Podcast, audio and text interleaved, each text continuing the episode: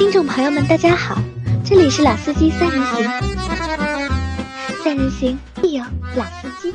Hello，大家好，欢迎收听老司机三人行，我是杨磊。大家好，我周老师好，又到了就是我们的新栏目啊，就是每周闲聊时刻，对吧？啊，闲聊嘎嘎三胡对吧？嘎三胡啊，嘎，你不要说嘎三胡，嘎三胡就是很多全国的小伙伴他们是听不懂的嘛。啊嘎三胡是上海话嘛，嘎三胡对吧？嗯，我们在上上个星期啊，我们尝试了做了一期就是闲聊的节目，因为现在老司机三人行这个节目啊，就是有点脱档。对吧？啊那怎么办呢？就是又要满足大家的这个需求，对吧？每天上下班，对吧？开车没有节目听，呃，很无聊嘛，对吧？那我们就是和大家聊聊天，对吧？做一期就是每期的闲聊。那在每期闲聊里面呢，我们会和老周或者我还有老倪，因为今天老倪不在啊，那么会聊一聊，就是在近一周，对吧？我们身边或者是车市发生的一些我们觉得有意思的事情，我们拿出来和大家来说一说，对吧？对的那今天先说第一个事情吧。啊，不要急，不要急，让我发表一下感想。先发表感想哈。是这样的，就是之前做这个那次我们尝试，就是我跟杨两个聊天嘛，瞎聊嘛，对吧？然后我本来以为这个节目出去以后啊，会被听众喷的，又要说周老师呢又不懂装懂了，又胡说八道了，对吧？然后呢，但没想到我那天去看评论嘛，有点小感动，就大家评论很多，都想你的吧？就是一个是想我倒还好，我最近节目都参加的，对吧？就是首先评论数肯定是超过平均数了，对吧？我们现在一条节目基本上评论二十个左右，二十个左右但那条奔着五十条去了。然后大家就纷纷表示，第一个听你们这个胡说八道、啊瞎聊，对吧？也蛮有意思的。就像杨磊讲的，上下班路上或者已经习惯了听我们节目的，那这个时候能听听我们的声音，对吧内容是什么不是很重要，对吧？主要听听我们的声音。然后另外一个呢，我也推荐了那个我老婆去听，因为我老婆偶尔会听我们的节目，她听完以后觉得她觉得很好，就这个聊天的形式啊很好，这个不是老公说的节目那？肯定好的。啊，没有。然后他也推荐了身边的朋友，还有就是我帮买宝马车的那家那个朋友，他们马上就朋友圈开始转发了，对吧？就他们觉得挺有意思的这东西，所以我昨天给杨磊打电话说，主要是我有求于杨磊，让杨磊帮我拍照，知道吧？然后我不好意思直接催他去拍照，我就先问他。明天录不录节目，对吧？然后主动要求过来继续我们的这个聊天模式的节目，可以聊起来，好吧？好，那今天这个聊天先聊一个什么事情呢？聊一个我们在这个星期一啊，就是九月七号的凌晨，对吧？做了一件我们就是 Auto B B B 啊，就是成立以来啊，蛮有就是那个里程碑式的一件事一件事情对吧？我们在那天就是凌晨啊，我们上线了我们节目的就 Auto B B B 啊有史以来的第一期付费节目，对吧？或者叫收费节目，对吧？在老秦机油杂谈这个专辑里面啊，就是 这个事情，其实我们在很早之前就讨论过，对吧？汽车类的节目或者汽车内容的节目能不能做就是收费节目？就那个时候就我们讨论过，对吧？老周觉得汽车节目能做收费节目吗？可以的，为什么？你觉得是可以的其实最早就有了，那个时候我记得微信还是微博，我忘了，就是有一些汽车大咖，像什么严雨鹏啊什么的，他们有一个一分钟的录音，就是回答网友的问题，哦是要付费的吧这个叫啊、是要付费收听的嘛，一块钱两块钱的样子。对啊，就是，呃，虽然我没有花钱去听啊，但是我看它里面好像听的还蛮多的，就说明什么？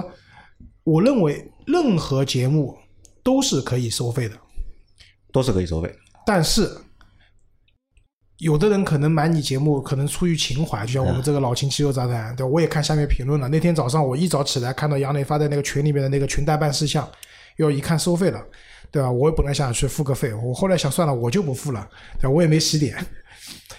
那我看到很多人留言，对吧？我相信留言的人肯定都基本上都买了我们节目，啊还有很多买了节目也未必留言的人啊。对对对，嗯，那么在这样情况下，一种是情怀，就听我们节目那么久了，就之前杨磊分享过一些小伙伴给我们寄吃的、投食，对吧？甚至直接给杨磊转钱的都有。那么大家听我们节目也成习惯了，那偶尔出一个这样的付费节目出来以后，大家出于情怀，对吧？不管我听不听、爱不爱听，我都要买，对吧？这是一种。对吧？但这个不长久，你不可能情怀卖一辈子，对吧？那么第二种情况就是，老秦汽油杂谈这个节目啊，确实帮到很多人了。这个里，也许这一期付费节目里面的点不一定是我需要的，但是我平时在这个节目里面吸取了很多养分，对我的日常用车养车提供了很多帮助。那这个节目出了一期收费的，我肯定也要买，对，这是节对节目的鼓励。那另还有一种就是可能确实这里面有他想要的东西，有他想要的东西，对吧？以后我觉得再出这类似收费节目啊，你下面要列个清单，告诉大家我这期节目里面讲了哪几个点。大家看到这个点了以后呢，很多人说，哎，这两个点我非常关心。老秦讲的，我觉得也肯定是靠谱的，那我愿意花钱去听这个东西。那我觉得这个是一个更好的形式，对吧？那你套用到其他行业也好，只要你讲的东西大家愿意听，对大家是有帮助的，就其实就知识付费嘛。嗯，当当然可以做。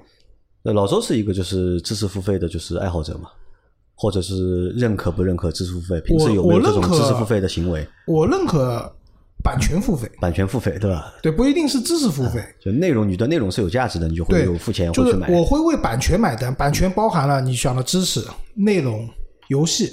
对，我们小时候打游戏都是盗版的，包括我们那个时候玩的那个任天堂的红白机，其实我们那么多少合一，什么九十九合一。其实都是盗版的，真正正版的游戏都是一一个一盘卡带一个游戏的，官方好像不出这种什么多少合一的这种卡带的，都是盗版的，对吧？那么，但是逐步逐步，我们现在发现，已经用免费的盗版的年代已经过去了。我们现在玩的很多东西，用的很多东西，其实都是正版的，开始需要付费了。那对这件事情的话，我我完全是认可的。那所以，我愿意为版权去付费，版权包刚才讲的，包括内容，包括了可能是游戏，也可能是歌曲等等，都愿意，这个我是认可的。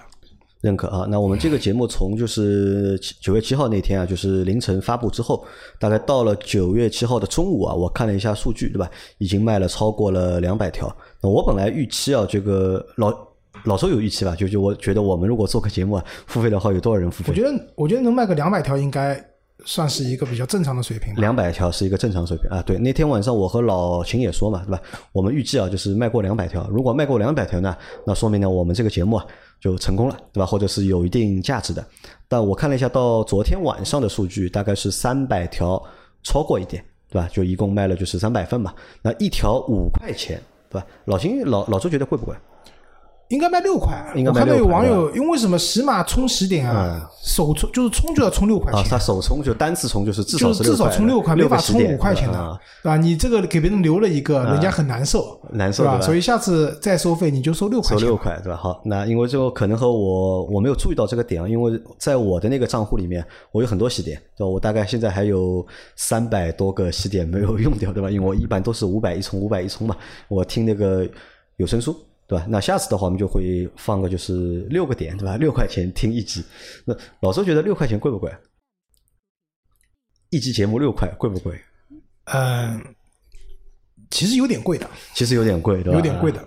为什么？我们按时间来算。嗯。就是你你你喜欢听的有声书，嗯，基本上在两毛五分钱左右。一般都是一毛五。啊，一毛五、两毛五都有。我们平均值两毛钱。嗯。一集十分钟。十分钟啊。一个小时多少钱呢？呃，一块二，一块啊，啊，两个小时也就两块四，嗯，对吧？但但是我们那期节目其实是把老秦汽修杂谈给几集并起来了，那就一个一小时二十分钟啊，对，超长版嘛，一个超长版，对吧？就八十分钟的嘛。按照有声书的价格来讲，这个费用其实是有点高的，有点高。但是 但是有声书是念，其实最多加上一些作者自己的演绎，配一些音乐，但这个内容是老秦修车修了那么多年的。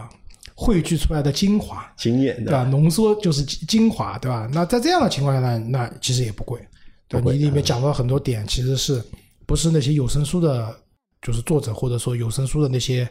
播主可以传递给大家信息，这个价值是不一样的嘛？对，价值是不一样。我在定这个价格的时候，我们当时有几个版本嘛，就本来想定就是两块钱，对吧？两块钱听一下，对吧？也想定就是六块钱，那也想定就是十块钱。那我是怎么看待这个价格的问题的？一呢，我觉得五块钱，你说它贵吧，又就要抛开几个层维度去看啊。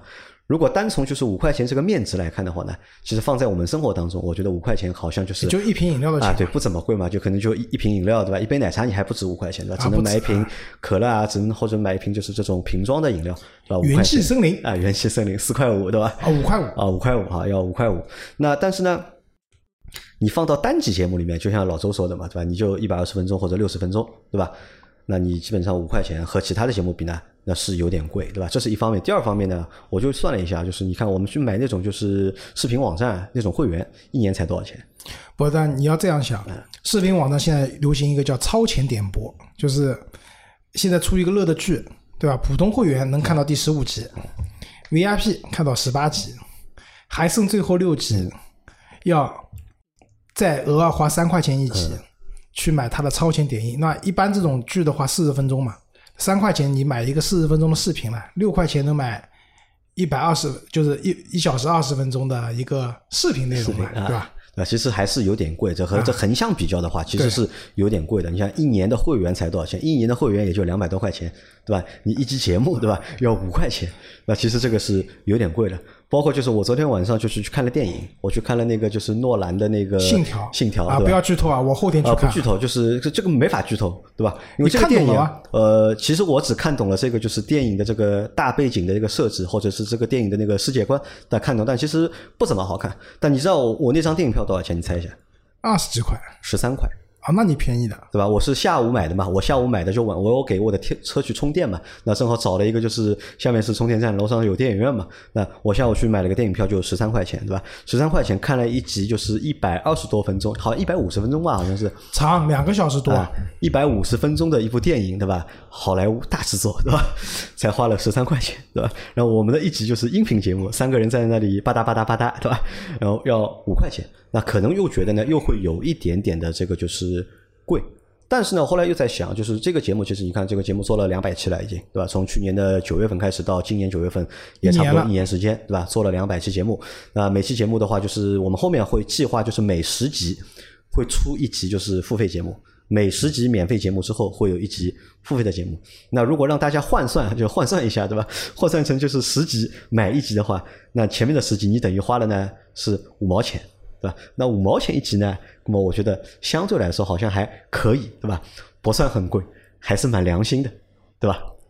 那昨天晚上我们在直播的时候，有很多小伙伴就是问嘛，对吧？他说这个钱啊，对吧？这个钱拿来之后怎么办，对吧？我是不是要分给老秦啊，或者分给阿 Q 啊？那这个钱其实是这样，就是我们一般呢，就是这个钱拿回来之后啊，因为我。我已经把那个截图就是放在了那个就是朋友圈嘛，大家也看到了。其实我们收到的呢，并不是五块钱，对吧？因为平台它会有分成，而且大家会看到，有的人是被，我是有的用户，我可以拿到你的两块多；有的用户呢，我能够拿到你三块多，价格还不一样。那个时候老秦就问我，为什么有的人是两块多，有的人三块多，对吧？开始我还没有想想到是什么点，后来我想起来，因为是什么呢？苹果。三块多的小伙伴呢，用的是安卓的用户，对吧？两块多的小伙伴呢是苹果用户，对吧？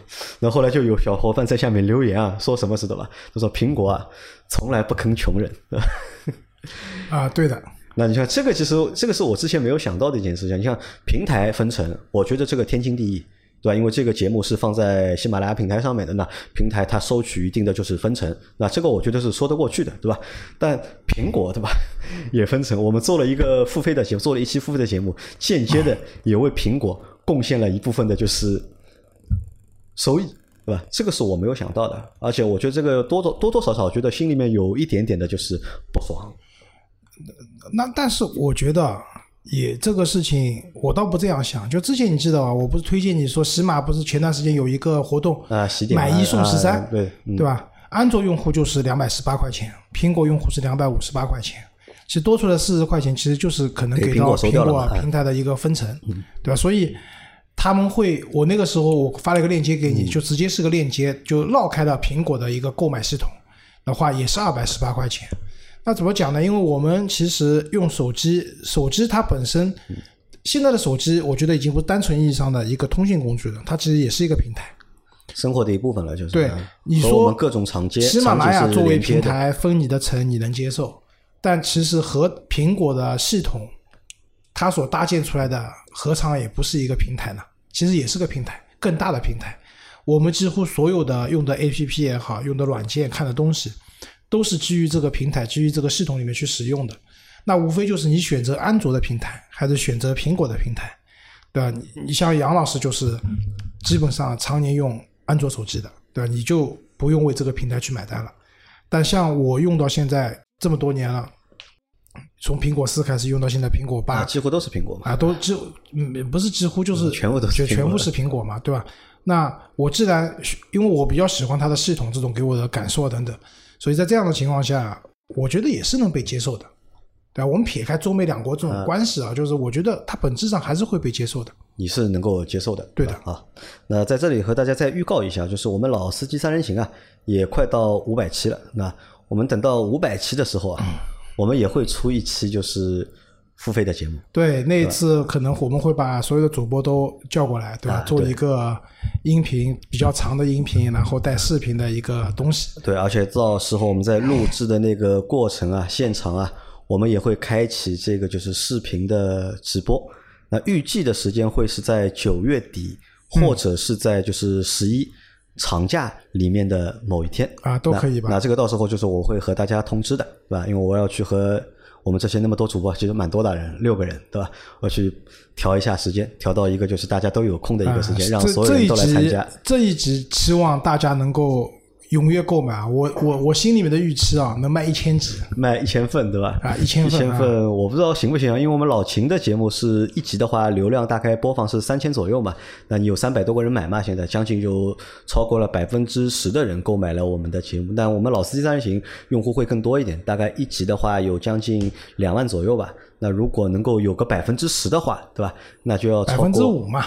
两千个人了，就嗯，但但其实这个数字也是有水分的，也是有水分的，真实用户没那么多，嗯对，但至少我们群里面，对吧？平时经常给我们互动的，对吧？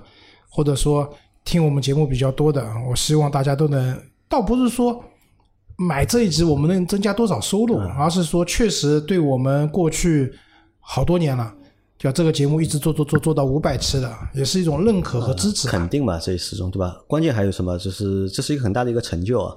就我看了一下，就是我们那个老秦秀杂谈这期的付费节目是全平台汽车频道里面第一个开付费节目的专辑，对吧？我跟你讲，三刀想了很久了，都没他不敢的，开出来。他不敢开的。我告诉你，因为为什么三刀？我看他前一阵卖了件衣服，知道吧？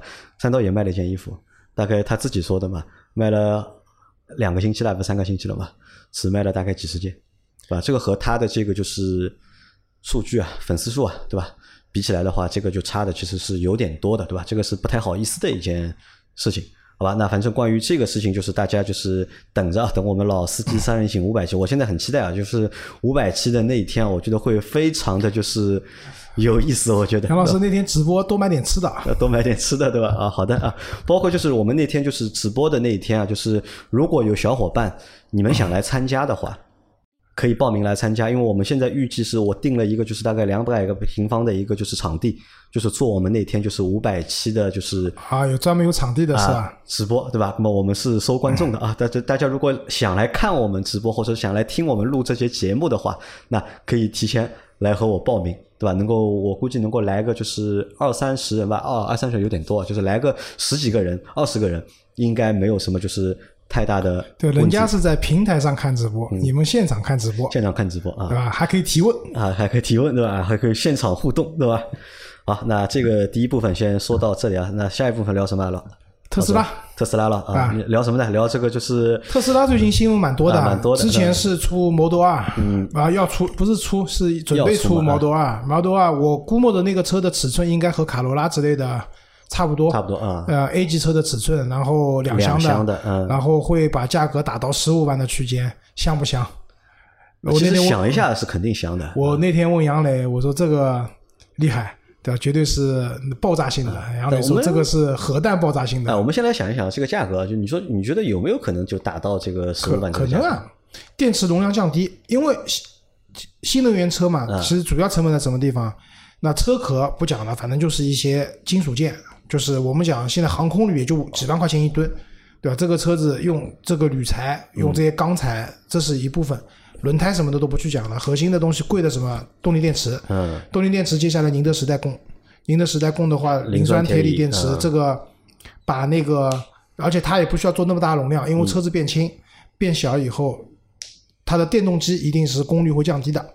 那么在这样情况下，它的核心部件的成本会降低，嗯，对吧？降低了以后，然后加上又是中国生产，对吧？它的制造成本各方面，随着产能越来越大以后，这个厂房里面的这个工序啊，各方面啊，都越来越流畅了，对吧？它的成本会降低。那我觉得卖十五万绝对没问题。你觉得是没有问题的？对，但吧十五万可能是只是入门的基础款裸配对吧？是对啊，你到时候选一个自动驾驶，几万块钱还要加上去的嘛。其实这个是挣钱的，因为理论上它所有的车的硬件是一样的。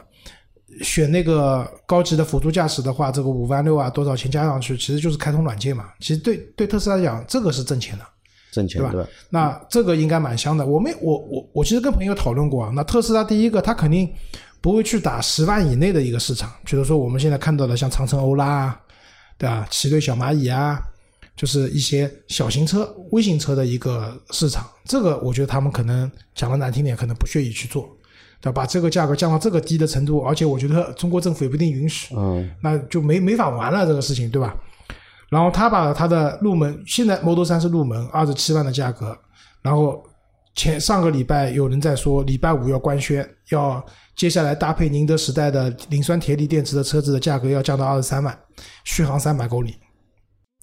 那么加上以后可能两年以后吧，我差不多觉得两年差不多了。Model 2的上市，它等于从产品的起始就一下拉到了十几万的一个区间，那其实对整个一个电动车行业的冲击会蛮大的。啊，你看，就是其实在中国的就是汽车消费市场里面，主力的一个价格区间其实就在十到二十万对，之间，对吧？那么你如果在这个价格区间里面，如果你有就是拳头产品的话，那基本上每家厂的日子都好过了，对吧？主力的一个消费的区间就在这个价格里面。为什么？我是认为至少现近近些年、近些阶段，我觉得电动车其实并不需要一台很大的电动车，什么可以带着一家七口出去的，不需要，因为你的续航、你的各方面的东西情况，这况个是硬伤嘛？其实做不太到真的长长长途的去驾驶，对吧？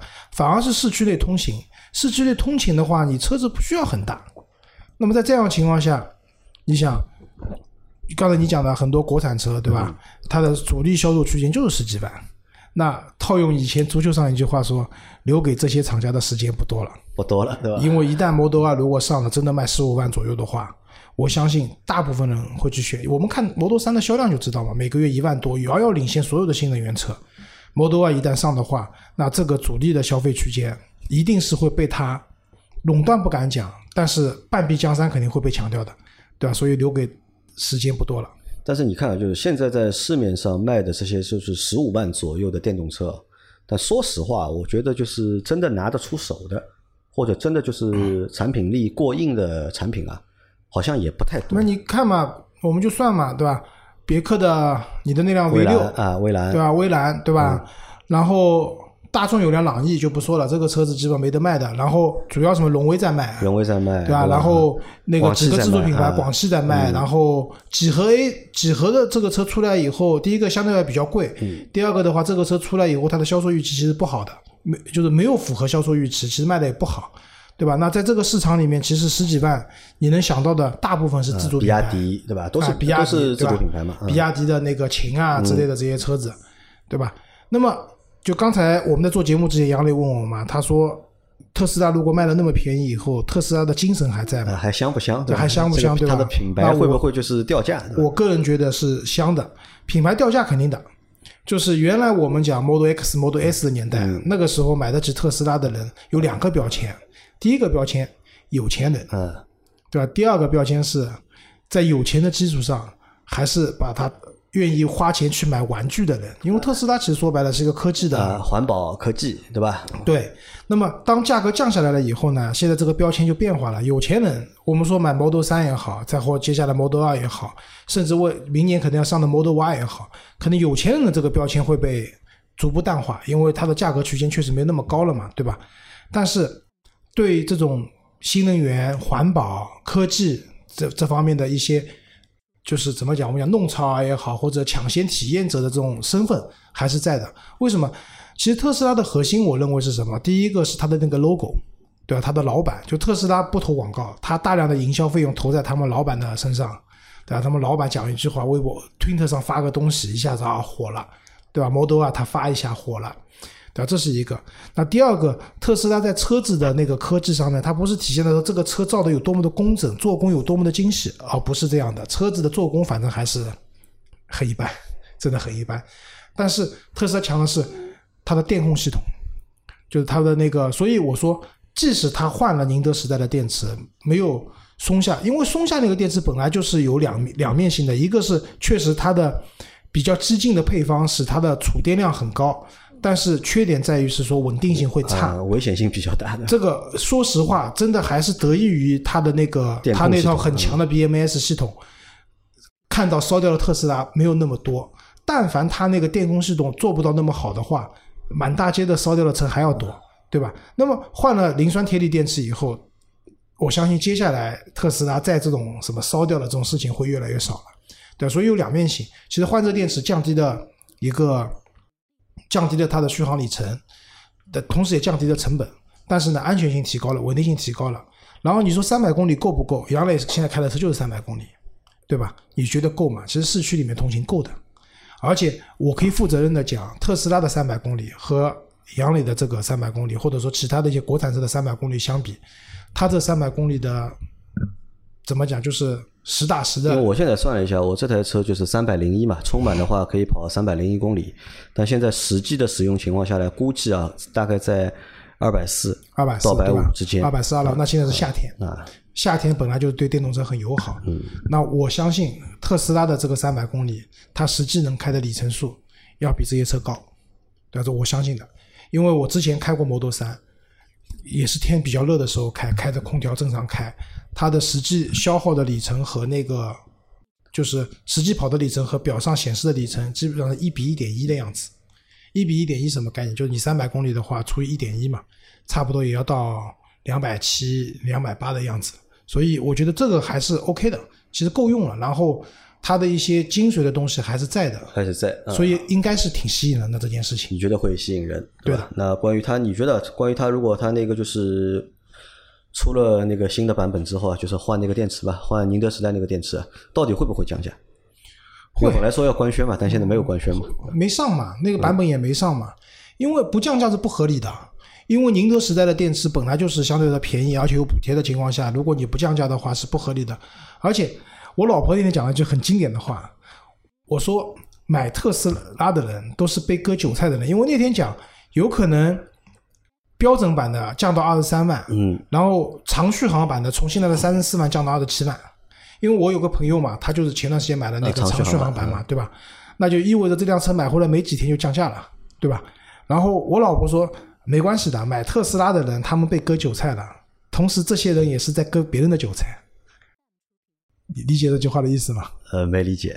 就是买特斯拉的都比较有钱嘛，有钱的人钱哪里来？是割的别人的韭菜。别人韭菜。我觉得这句话讲的蛮经典，因为尤其是当年一百四十万嘛，我买 Model X 的人，对吧？就像。我们有个我的现在房客就是这种情况，嗯，对吧？好有钱，然后当时买这个车降了以后，人家也没有表现的很心疼，就觉得哦哟，这个早用早买早享受了。汽车嘛，消费品对吧？我被割韭菜了，其实他一转身就去割自己员工的韭菜了，知道吧？所以是这么个情况。所以我觉得降是大概率要降的，今年年底就是宁德时代版本的车子一旦上来了以后，大概率要降的。但具体是降到二十五万还是二十三万不好讲。我甚至觉得未来有可能。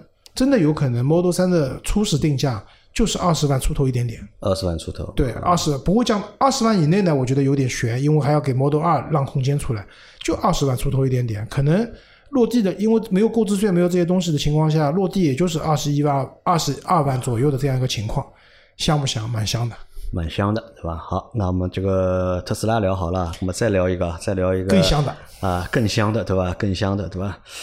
呃，G 三五零对吧？奔驰的 G 三五零啊，因为它奔驰的 G 三五零就是二点零 T 这个版本吧，对吧？在这个星期啊，应该也是星期天晚上吧，就是在九月六号的晚上，它公布了就是它的一个官方的一个售价嘛，对吧？一百四十二点九八万起，对吧？那你想，这是一个就是。国外我不知道什么情况，国内的话，这个是应该是最贵的一个两点零 T 的话，应该是。那国外应该也是的，国外也是对吧？对，以前最贵的两点零 T 是什么？是捷豹那个 XJL，对吧？就官方标价好像八九十万了，最贵的二点零 T。现在的话，因为本来豪车的排量都降了嘛，你想，嗯，现在你七八十万、八九十万买的车子，很有可能就是二点零 T 的，比如说宝马的七三零、七系，对吧？对然后 S 也有那个二点零 T，对吧？但现在好像都改回去了，现在都把那个二点零 T 的那个版本都取消掉了。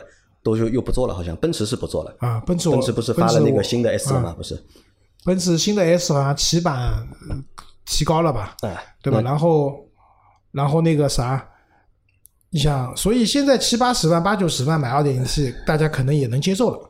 对吧？但是现在一下子飙到了一百四十多万一，百四，而且关键是什么？一百四十万你还买不到这个车啊，对吧？这个车起码就是加价四十万到六十万，对吧？你买到这个车的话，价格的话，可能就是车价可能就是落地200百万以上啊，落地不止啊，你还要算那个就是购置税啊什么的，乱七八糟算在一起，对吧？这个老贵了，这个车，对吧？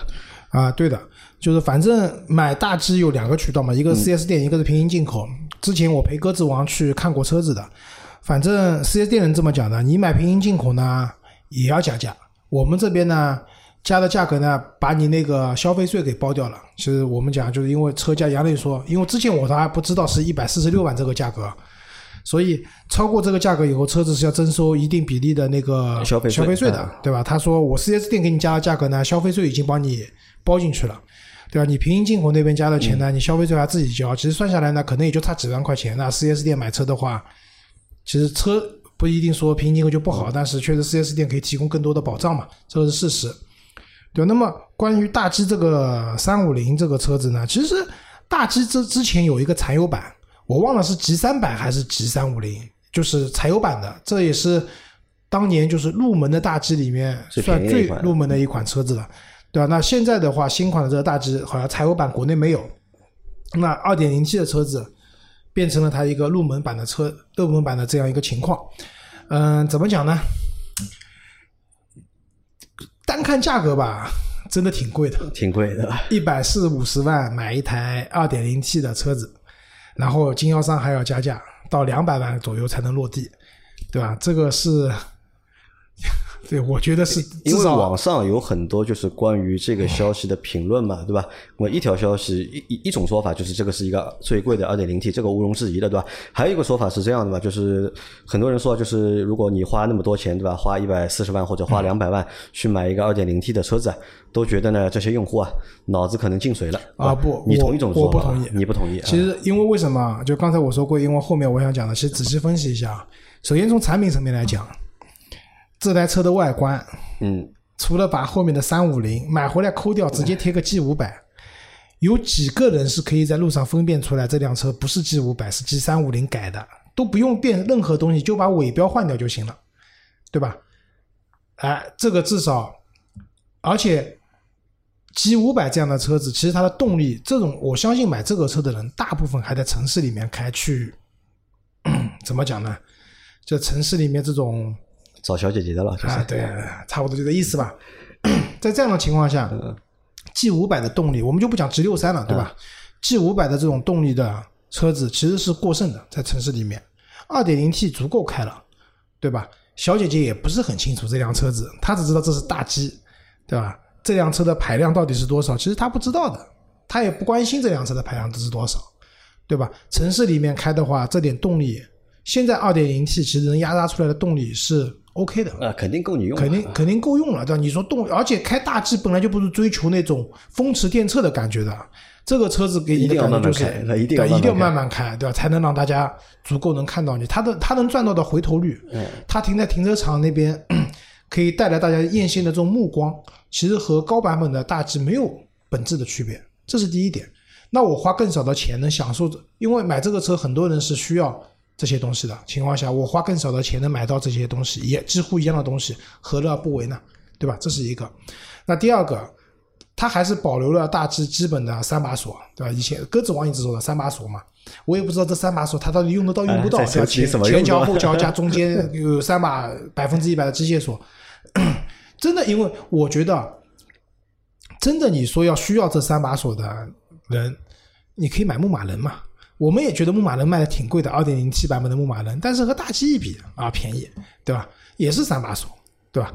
那么在这样的情况下，其实它还是保留了大 G 该有的一些硬派的这些素质，素质在那边的，对吧？只是因为发动机变小了，排量变小了，其实也就发动机变，其他东西没变。但是当你越野的时候对吧，都一样。对，当你越野的时候，你需要扭矩的时候，其实风动箱还是可以把扭矩放大的，所以可能真正的这种硬派通过能力上和大排量的版本比会弱一些，但也弱不到哪里去，或者说你其实用不到这个东西，对吧？这是一个 好，这是产品层面我们讲，那我们讲价格区间层面的。我们刚才讨论过的，一百五十，如果按照标官方报价一百四十二万多、一百五十万的样子的话，这个价位区间里面，呃，其实没有竞品即使给你加价，对吧？加到就是两百万，对吧？在没有竞品这个区间里面真的没有竞品，对吧？为什么这么讲？对吧？到了这个价格区间了，我们已经撇开什么那种 BBA 的普通的 SUV 了，对吧？都撇开这些车子了。那可能和能和它比的是高配版本的，比如说凯宴的什么 GTS 啊，或者凯宴 Turbo，但取向不一样，对吧？然后跟它比较类似的，比如说像那种什么陆巡啊，就比较霸气的这种什么途乐啊，又跟它不是一个价格区间的，不一样的。途乐五十万，现在平行进口。陆巡最近因为慢慢的 V 六啊，不是 V 六，国六要回来了以后，可能这个车子的价格肯定也是百万以内的，所以有了这个预算的人，他其实可以又想要大 G 这样风格的车子的人来啊讲，也只有没有选择。这个车可以给他啊，也就这个车是满足你小姐姐的愿望，找小姐姐的愿望，对吧？回头率，对吧？然后等等，对吧？这个是，所以它没有什么竞品的，在这样的情况下，对吧？你说宝马的 SUV，对不起，也就是叉七，对吧？没没有不不一样的取向，奥迪也没有，对吧？你上升到比如说保时捷也没有，然后什么兰博基尼、乌拉斯这种这，跟它取向不一样的，对吧？那在这样的情况下，它几乎定了它的价格区间里面，它没有竞品的，无非它的竞品就是我到底是买 2.0T 的，还是买更高排量的 G 五百，甚至我更有钱三百万我去 G 六三，G63 对吧？所以在这样的情况下，从产品从它能带来的这种目光，以及它定的这个价格区间段，但凡有这个预算能买的人，我觉得对他们来讲，这辆车是香的。你觉得是香的，对吧？那为什么会有那些人啊？那那为什么会有网上有那么多的就是冷嘲热讽？这个我说句实话，啊冷嘲热讽的人都不是他的受众，都不是他的，真正是他的受众的人已经去店里面订车了，给自己的销售已经微信已经发好了，来订车款转你，然后给我定一下什么时候能到车。实事求是讲，为什么新的奔驰 S 网上喷的厉害吧？啊说它也厉害丑，，对，真的很丑吗？还可以，我不觉得还可以。我不觉得，只不过是说上一代的奔驰的改变，比如说上一代的奔驰，它发布会的时候讲了一句话，他说我我们和爱迪生彻底拜拜了。为什么？它全车全部是 LED 光源，没有钨丝的灯了，啊，跟爱迪生拜拜了，对吧？然后 它那个中控游艇式的那个方向盘等等，一下子给人 很惊艳。但是回到这一代以后，这是大势所趋嘛？那这一代我觉得比较，我看内饰啊，外观我们不讲，内饰的话，第一个从那个两幅式的方向盘变回了三幅式的，三幅式其实更接近一台比较标准的车子的那种方向盘的样子。然后还有就是它的那个中控变成了一块大屏，大屏啊，那我觉得我觉得我那我觉得这个台新的 S 啊，就这块大屏，我稍微呢有点和这个奔驰 S 不太匹配，有点格格不入，啊，对吧？对，我觉得有点不太匹配。。其他我觉得什么都还蛮好。但是我个人觉得这个是时代的产物。你真的现在又出了一台中控全是物理按钮的奔驰 S，现在有人讲什么要老式的石英钟啊，都要物理按钮啊，出来了一样挨骂。都什么年代了？都二零二零年了，对吧？你还出一台这样的车子，你们设计师在干嘛？拿工资不干活的吗？其实一样的道理，都会被喷的。但还是那句话，真正在网上喷他那些人，都不是他的受众，都不是他的受众，都不是他的受众，所以根本就无所谓。那你觉得就是这个 G 三五零出来之后会大卖吧？不会，因为这个车的销量是摆在那边的，它的配额足够少。因为如果说这个车已经多到，嗯，就是多到经销商那边有库存了，那可能这个加价就可以降下来。那我个人觉得啊，就以我的这个经济能力、收入来讲的话，那我个人觉得这个车子如果按照原价提车，真的挺香的。呃，你会想一想的，对吧？呃，我也不太会想，我其实我不喜欢这种风格的车嘛那。其实我和阿 Q 商量过的，我说其实应该再出一个什么版本啊？出一个二点零 T 的两驱版，那不行，那不行。为什么？没有了大 G 的灵魂了，灵魂没有了。灵，你觉得灵魂是它的这个四驱吗？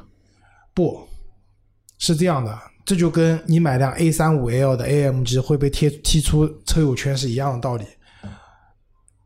G 三五零这辆车，我认为还是大 G 俱乐部的成员，虽然只是小弟弟，但我觉得买这个车还是可以进入到这个俱乐部的，不管它的价位还是这个车能干的事情。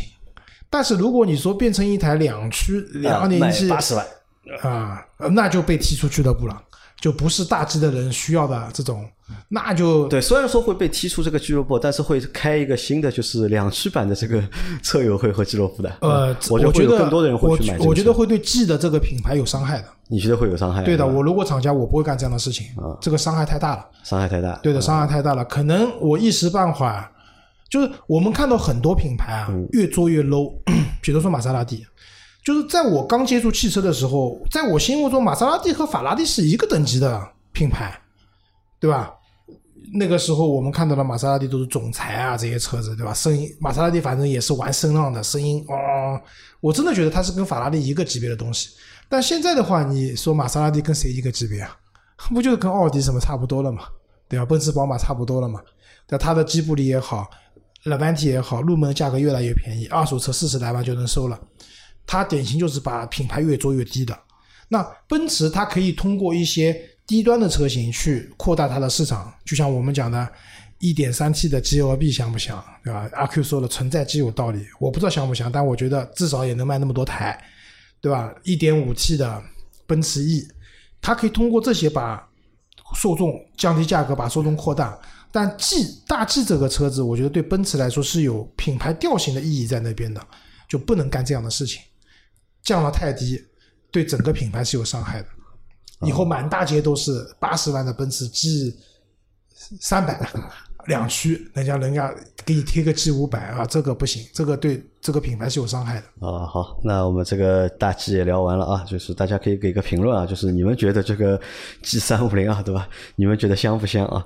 那最后来说一下吧，九月份吧，还有一件比较重要的事情啊。嗯，北京车展，北京车展，因为本来应该在四月份的北京车展顺延到了，就是。九月份对吧？因为有很多小伙伴问我们嘛，今年北京车展去不去？那其实我现在没有做这个决定啊，因为我其实不太想去。本来呢是不太想去，但后来呢又想到了我们的人城对吧，在北京对吧？好久没有见到人城了对吧？蛮想他的对吧？北京这种人城这种属于要被隔离的，不能去。要被隔离对吧？那老周觉得今年的北京车展会和往年会有什么不一样的地方吗？变味了嘛？反而今年呢，可能成都车展变得就是特别的，就是热闹对吧？对，因为。是，其实车展的时间点是很有讲究的。北京、上海的车展定在四月份，是为什么呢？因为接下来开春天来了，各个厂家万物复苏了，就是过完年回来以后，对万物复苏啊，然后新车品牌要发布，然后为上半年可能定基调，下半年开始放量、放优惠、走量，对吧？这个所以在这个时候，车展是这两个车展的时间点是这样的，对吧？就像。原来像成都车展、深圳车展，其实关注度不高的，对吧？然后慢慢的就是越来越，成都车展去的人也越来越多了。我觉得成都车展去的人多呢，有个点是它的地理位置特别好，嗯成都比较好玩，对吧？对，很多媒体人啊，也什么，就是包括厂家里面工作的人啊，都希望去成都玩两天，对吧？就是那个时候去成都车展，我都看到最多的是成都车展。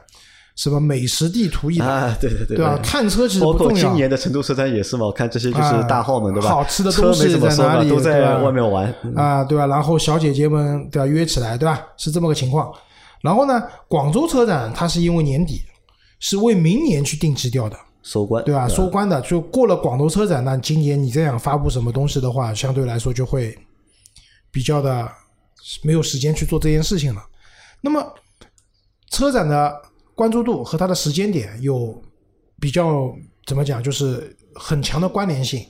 那么这次的北京车展本来四月份，然后四月份因为疫情，对吧？然后往后移，一开始是没有时间点的。北京后来又出了新发地的这个事情，然后现在总算定下来了，应该是在九月二十六号吧，就是九月底。然后他可能想搭着那个国国庆那个但是肯定限流的。现在出去参观肯定都是，就像你看电影都要一个隔一个坐的。车展肯定也不能像以前一样进个豪车馆排队排死，应该不会这样的，都是限流的。那么在这样情况下，我觉得时间点不对了。然后这个很多厂家要发的车，前面通过网络都发掉了，对吧？发掉了已经。那么北京车展的含金量有多高，就很难去讲了。很难去讲。为什么？就是四月份的北京车展，我那个时候还在喜马拉雅嘛，那个时候领导说我们要参加北京车展。然后，因为我那个时候刚刚汽车频道交接到我手上来，我完全处于北京不去的嘛，都是上海车展对懵逼的状态的，对吧？对吧？然后再去问，结果人家说北京车展的邀请函早就发过了，你们都没有报名，没有场地了，只能给你们做个候补。然后我前两天收到他们组委会打来电话说，要不要参加北京车展？那我已经不在喜马拉雅了，所以我也不太清楚他们参加不参加。这说明什么？可能北京车展参展啊，各方面啊，也没有那么旺了，就人气也没有那么旺了。这应该也是肯定的一件事情，因为钱不少花的去干这件事情，但是你能收到的效果未必那么好。呃，关注度会降低。对的。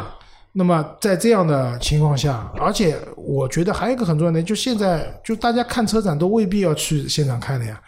你抖音上看看，什么猴哥说车、虎哥说车，对南哥说车，对懂车帝看看看看直播，你都都能看到了这些东西。其实你一定要去现场嘛，也未必。而且大家都多多少去人流密集的地方，还是会有一定的障碍的，觉得不一定特别安全。而且北京管控也会比较严一点，对吧？真的，你从外地跑过去啊，受的各种限制啊，我觉得也会比较多。对，我建议杨老师，你可以按照原来的流程申请一下北京车站的媒体证，看看能不能申请下来。之前都是很顺利能申请下来的。今年我估计都不一定把证给你，为什么？